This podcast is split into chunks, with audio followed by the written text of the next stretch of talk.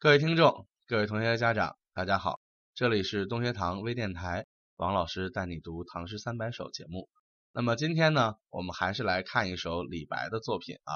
这首作品也是李白的一首非常著名的名作，它的名字叫《宣州谢眺楼饯别校书书云》。大家注意其中的一些字的读音啊，那个字叫谢眺，这是一个古代的诗人的名字。那么校书啊，校是校对的意思。那教书呢，本身是一个官职，这个教书官职的这个人，呃，跟李白怎么称呼啊？李白管他叫叔叔，所以叫教书叔。然后这个人的名字呢叫云，所以叫教书叔云啊，指的是做教书郎这个官的我的叔叔李云。所以整首诗歌我们看宣州谢眺楼，这是饯别的地点。然后整首诗呢是在饯别这个叫李云的要当教书郎的叔叔的这个宴会上。所做的一首诗歌。那么谢眺楼的具体的解释呢，在我们的注解中也给大家做了一点说明。还有就是关于谢眺啊，咱们的注解中间也说到了，这个人是一个南北朝时期的一个诗人。那么谢眺这个人呢，他实际上是咱们之前提到过的谢灵运的侄子辈儿啊，跟他的叔叔谢灵运一起被称为大谢和小谢，合称二谢。他们两个人。对我们山水诗这个题材起到了非常重要的贡献。同时呢，谢眺这个人啊，也是李白本人的偶像啊，他不断的说到自己对谢眺这个人的崇拜，所以我们也要注意一下。当时李白正好在宣州啊，那个时候呢，在安史之乱爆发之前不久，当时李白被从长安这个京城赶出来，已经有十年左右的时间了，所以这个时候啊，他这种怀才不遇的牢骚。和愤懑的心情是非常强烈的，也非常具体的体现在了咱们这首作品中间。这首作品的结构，我们看一下，它一共十二句，除了开头两句比较长之外，剩下的都是比较标准的七言句，中间换韵了两次啊，也就是说每四句用一个韵脚，然后来表达不同的相关内容。我们来看一下这首诗的整体内容啊，弃我去者，昨日之日不可留。乱我心者，今日之日多烦忧。长风万里送秋雁，对此可以酣高楼。蓬莱文章建安骨，中间小谢又清发。俱怀逸兴壮思飞，欲上青天揽明月。抽刀断水水更流，举杯浇愁愁更愁。人生在世不称意，明朝散发弄扁舟。这里面有很多个多音字啊，所以请大家注意它们的读音。咱们来解释一下这首诗内在的一些情感。大家可能也发现了，其实里头名句还是挺密集的哈。什么叫弃我去者，昨日之日不可留？弃我去的其实就是昨日，意思就是已经离开我的昨天是不可以挽留的啊。时间一过就没有办法再停留了，对吧？乱我心者，今日之日多烦忧，意思就是今天。又让我的内心心情非常的烦乱啊，叫今日之日多烦忧。那么这样的一种心情之下，我又要送我的这个教书叔李云要离开，所以呢内心就不是很痛快。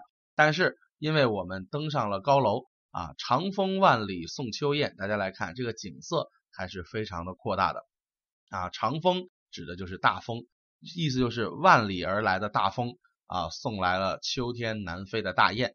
对着这样的景色，我们可以在高楼上饮酒作乐啊。这个对此的此就是指的前一句“长风万里送秋雁”的景色。那么酣高楼的酣指的是畅饮啊，在高楼上对着这样壮阔的景色来畅饮啊，先忘掉内心的这些烦忧。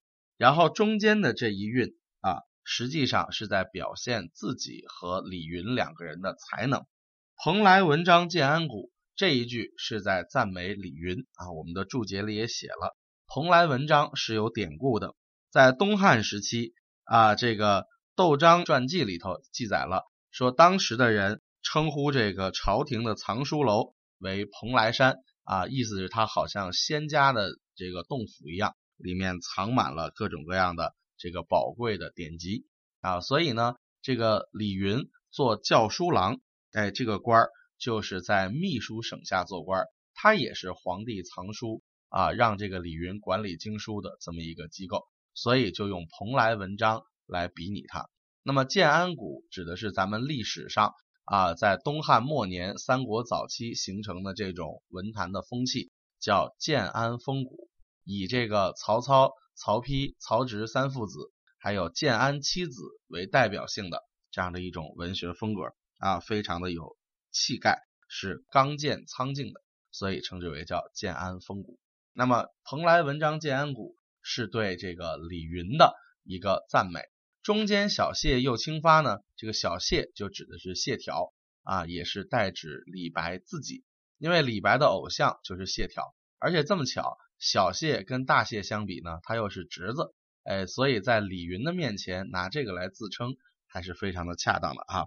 那么清发指的就是清新秀发啊，指这个才能啊，这个怎么样的喷薄而出啊，指的是这样的意思。所以这两句就在写你跟我啊都具有非常高的文采。于是第三句又说到了叫俱怀逸兴壮思飞，这个逸兴啊就是飘逸洒脱的这种豪情，这种这个文采啊这种性质。那么有这样的一种豪情怎么样？欲上青天揽明月，这个揽通假字啊，通这个提手旁的揽，指的是一起飞上天去，把这个明月给摘下来。所以中间这四句啊，忽然转成仄声韵，它是想表现什么呢？想表现的是李云和李白各有才华，我们都有远大的志向，要上天去摘月亮。那上天去摘月亮，这肯定是一个虚指的比拟啊，就好像在说自己要飞黄腾达，要建立功业，大概是这么个意思。但是呢，这个教书叔李云呢，啊，他马上要走了，对吧？可能要去做官了。但是李白本人还是一个没有官职的普通人，所以最后四句又表达了自己这种怀才不遇、厌倦官场这种牢骚之情，乃至于想要归隐山林的这种渴望，叫做抽刀断水水更流，举杯消愁愁更愁，人生在世不称意，明朝散发弄扁舟。这里头我们看抽刀断水和举杯消愁，实际上这是带有一个类比的性质。我们之前在讲这个金陵酒肆留别的时候，跟大家说了哈，古人经常用水来比喻情感，对吧？用无形物和有形物之间的关联来写出内心的情感。那么水除了经常表现彼此之间的感情之外，它也经常拿来比喻内心的愁绪。像这一首就是啊，我用刀去砍水，这个水还在继续的流动。那我喝着酒来排除我内心的烦忧。但是我内心的烦忧更加的严重，这种烦忧就好像水流一样连绵不断，说的是什么呀？就是这种怀才不遇的内心的感情。于是作者就发出感叹：人生在世不称意，称意就是合乎自己的心意啊。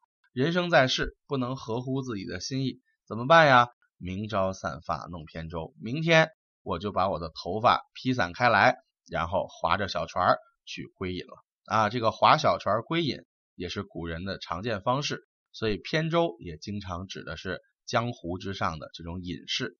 那么散发在我们的后面也有注解哈。古代的读书人出来做官之后，他按规定头上一定要戴冠，他的头发不仅要竖起来，而且这个发髻呀还要被冠挡住啊，不能轻易的露出来，这是古代的一种礼法。